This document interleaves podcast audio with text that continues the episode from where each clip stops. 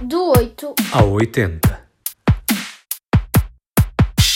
Todos nós, por vezes, gozamos com as estátuas por serem seres inanimados, seres menores, seres que não ganham vida. Mas acho que isso vai mudar.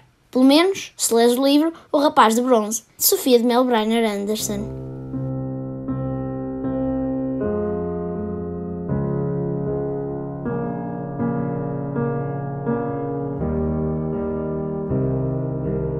De noite, uma estátua ganha vida, assim como todo o jardim que a circunda.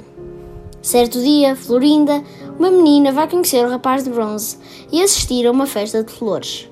Uma noite mágica iluminada por pirilampos. É curioso que tragas esta sugestão num momento em que algumas estátuas têm sido vandalizadas pelo mundo numa tentativa de se reescrever a história ou de se questionar o que simbolizam. Mas falaste de festa. Deve ter sido uma grande festa.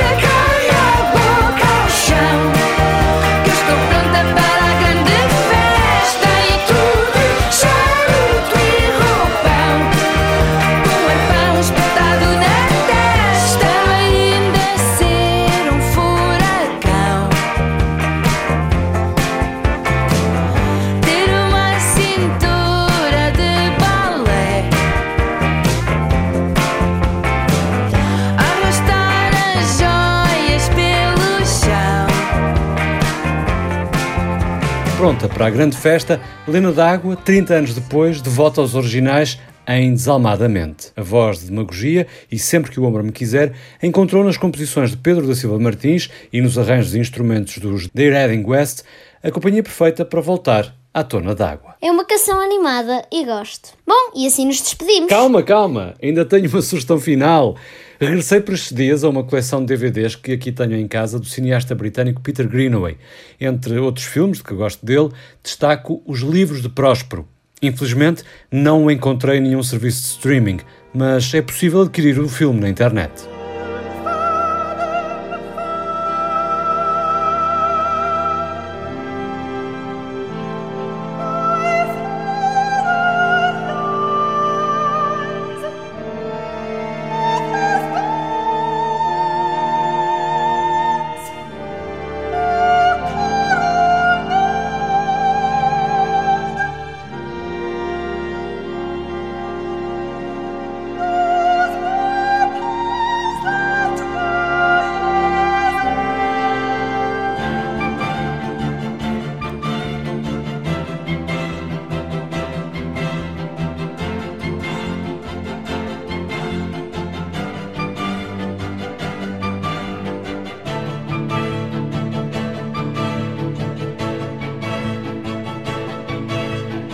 Próspero, o ex-duque de Milão, reina agora numa ilha longínqua, onde vive com a filha Miranda, depois de exilado pelo irmão e pelo rei de Nápoles. Uma noite, Próspero imagina-se a criar uma tempestade capaz de trazer à ilha os seus inimigos. Decide então escrever uma peça sobre a tempestade, o seu passado e a sua vingança. Knowing I loved my books, he furnished me from my own library with volumes that I prize above my dukedom.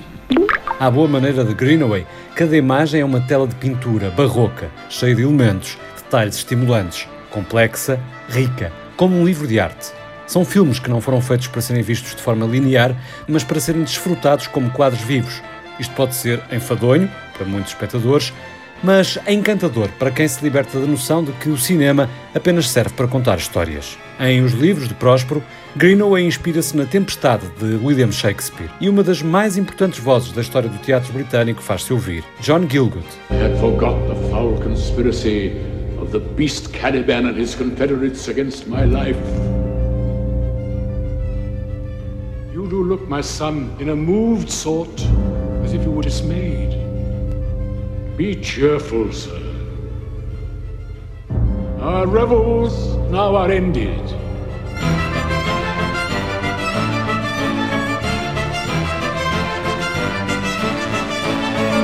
Agora sim? Ficamos por aqui? Agora sim. Ah, então até ao próximo episódio. Partilha e subscreve o nosso podcast.